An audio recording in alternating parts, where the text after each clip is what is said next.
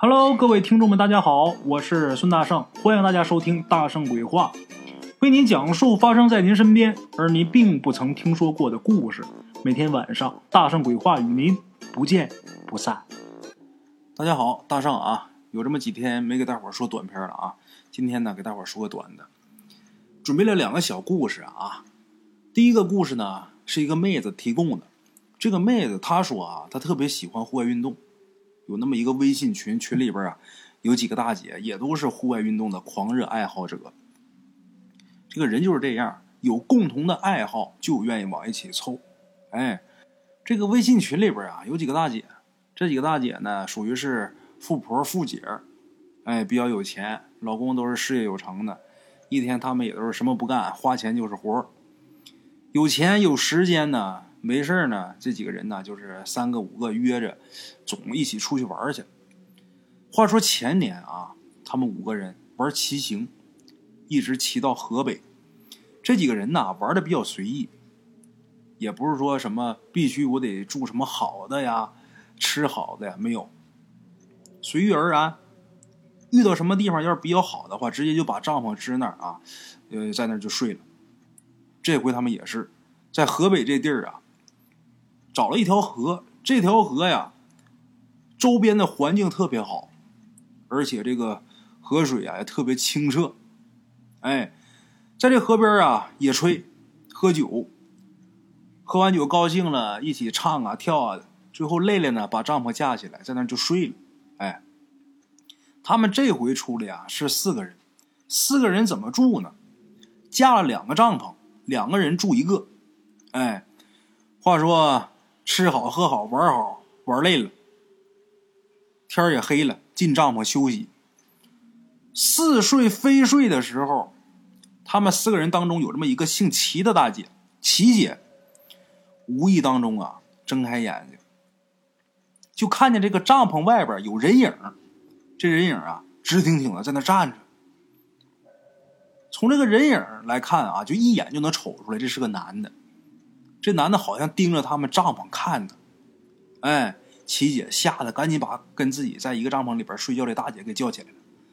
俩人穿好衣裳啊，钻出帐篷一看，还真有一人，真有一男的。这男的离这个帐篷能有七八米远，眼睛啊盯着河面而且那个神色呀，如痴如醉的。哎，一看这情况，琪姐跟同帐篷这个大姐。俩人就知道了，刚才误会人家了。哎，刚才在帐篷里边，齐姐呀，光看见他那影子了，看见影子，以为人家呀盯着帐篷看呢，其实没有，人家在看水呢。这个大半夜的，跑这看什么水呀？齐姐他们也知道啊，有一些靠着河边的村民呐，喜欢下网，晚上呢，喜欢到这儿来捡网。哎。就怀疑说这人是不是来这收渔网或者干嘛呢？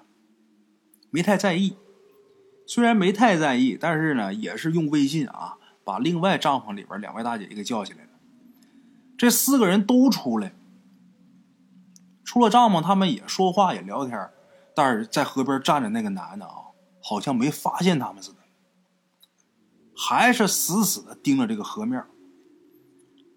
他们四个看这男的啊。足足看了得有五分钟，五分钟以后啊，他们就觉得不对劲儿，就想这个男的呀，他是不是有目的的？然后看见我们出来了，他把视线转移到河面上，要不然咱们几个一直盯着他看，他不可能一点反应没有啊！他这装的也太刻意了吧！这几个大姐啊，一口一个大姐叫，其实呢，岁数呢也不大，四十不到，哎。咱说，四个女的，这会儿有一男的一直在这站着，肯定不安全的，不放心。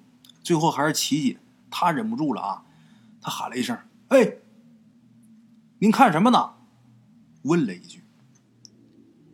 就见这男的呀，没有任何感情波动啊，随口就说：“看戏呢，看戏呢，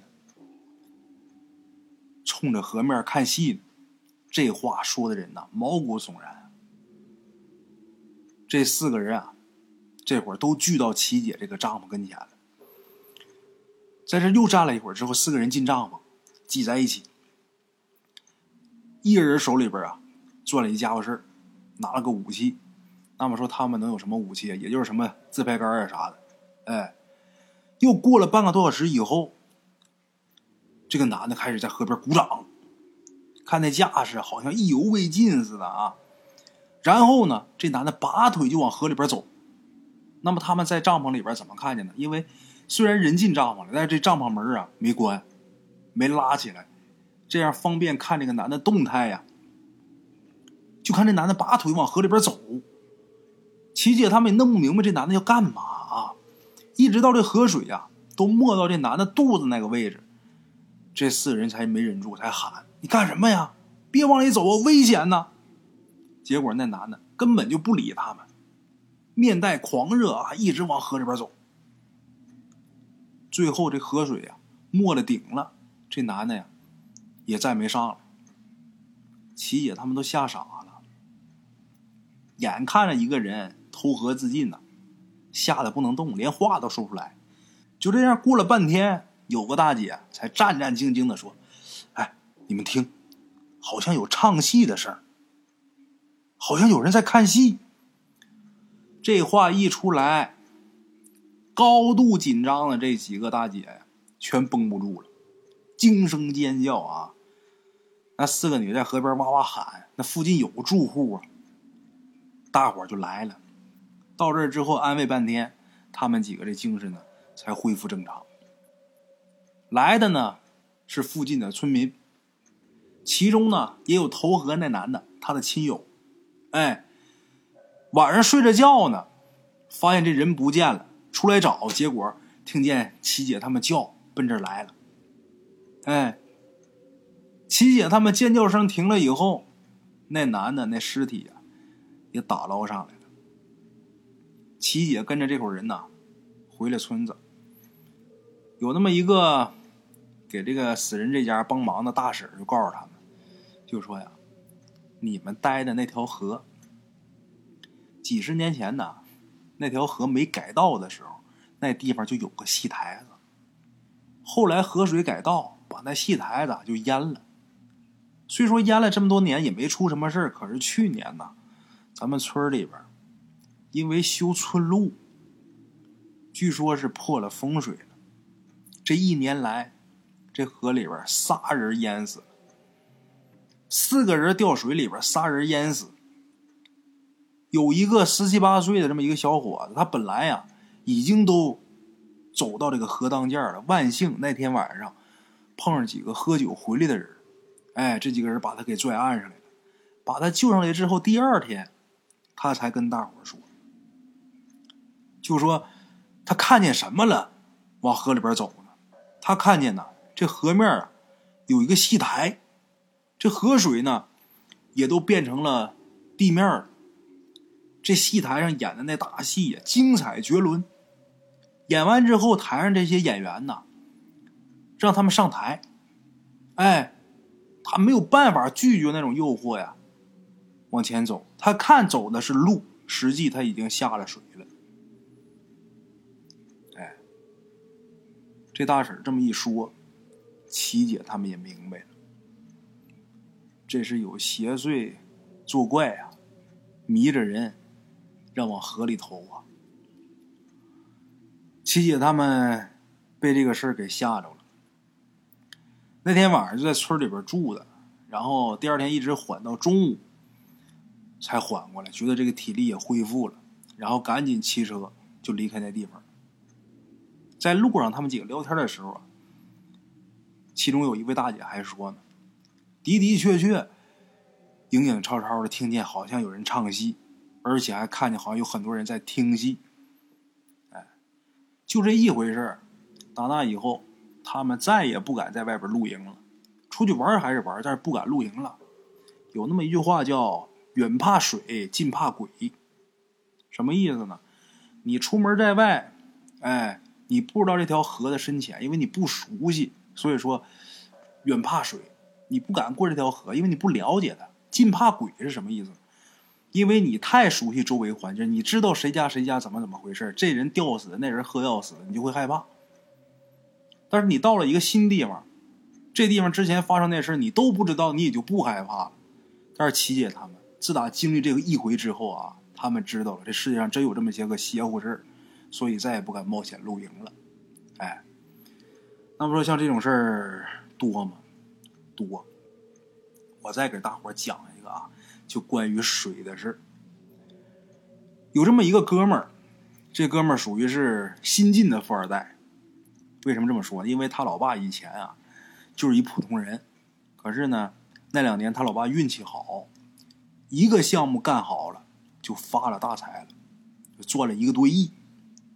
所以呢，他突然间成了富二代了。他呢，因为说本来他是普通家庭的孩子，这一突然间有钱呐，他也没改。哎，之前呢该怎么样还怎么样，也没说出去装去，或者说。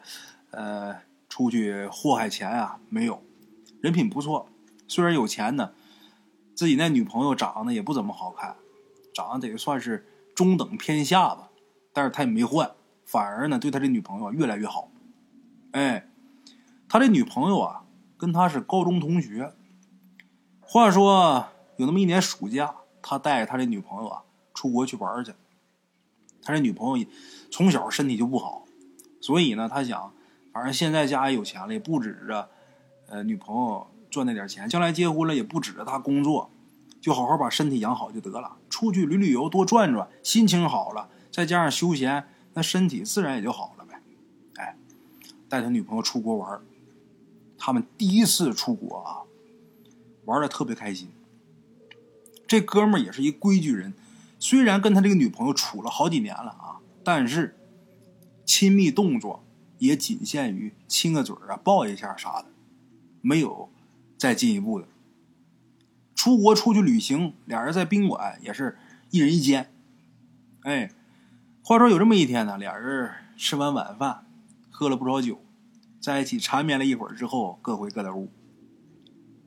这哥们儿呢，回到自己那屋，躺床上就睡了。睡梦当中啊，就被这个敲门声给惊醒了。开门一看。不是旁人，自己女朋友。他这女朋友一脸兴奋的啊，站门外跟他说：“咱们去游泳吧。”他们住的那个宾馆啊，就在这个海边。可是大晚上游什么泳啊？这哥们就想，我对象是喝醉了。哎，他这女朋友就说：“外边游泳的人很多呀，咱出去游去吧。”这哥们就挺好奇的啊，挺奇怪的，拉开这个窗帘往外看。外边这海滩呢特别黑，除了海水，没有别的会动的东西。你更别说人了。这哥们这时候灵机一动，想明白了，这是不是自己女朋友给自己暗示啊？难道说今天晚上要结束自己这处男生涯了，还是怎么着？那这种情况，我得主动点啊！我要不主动的话，那……让人家主动多没面子。于是这哥们儿就换了一副嘴脸。他女朋友一看他这架势啊，就明显就就，人家这女孩不是那意思。一瞅他跟个流氓似的啊，赶紧把手一甩，然后呢把他推一边，就说：“我不去游泳了，你也别瞎想了，睡觉睡觉。”说完之后，他这女朋友就回屋了。这哥们儿也挺纳闷的，自己躺床上。就想我刚才哪一步做的不对呢？在这正想着呢，自己的手机突然间响了。他女朋友能听出来，他女朋友这会儿在外边，因为有海风吹着手机这个听筒，还有海浪声。他女朋友在手机里边就特别兴奋的喊啊，告诉说：“你快出来呀，外边好多人呢，你出来晒晒太阳，别总在屋里边待着呀。”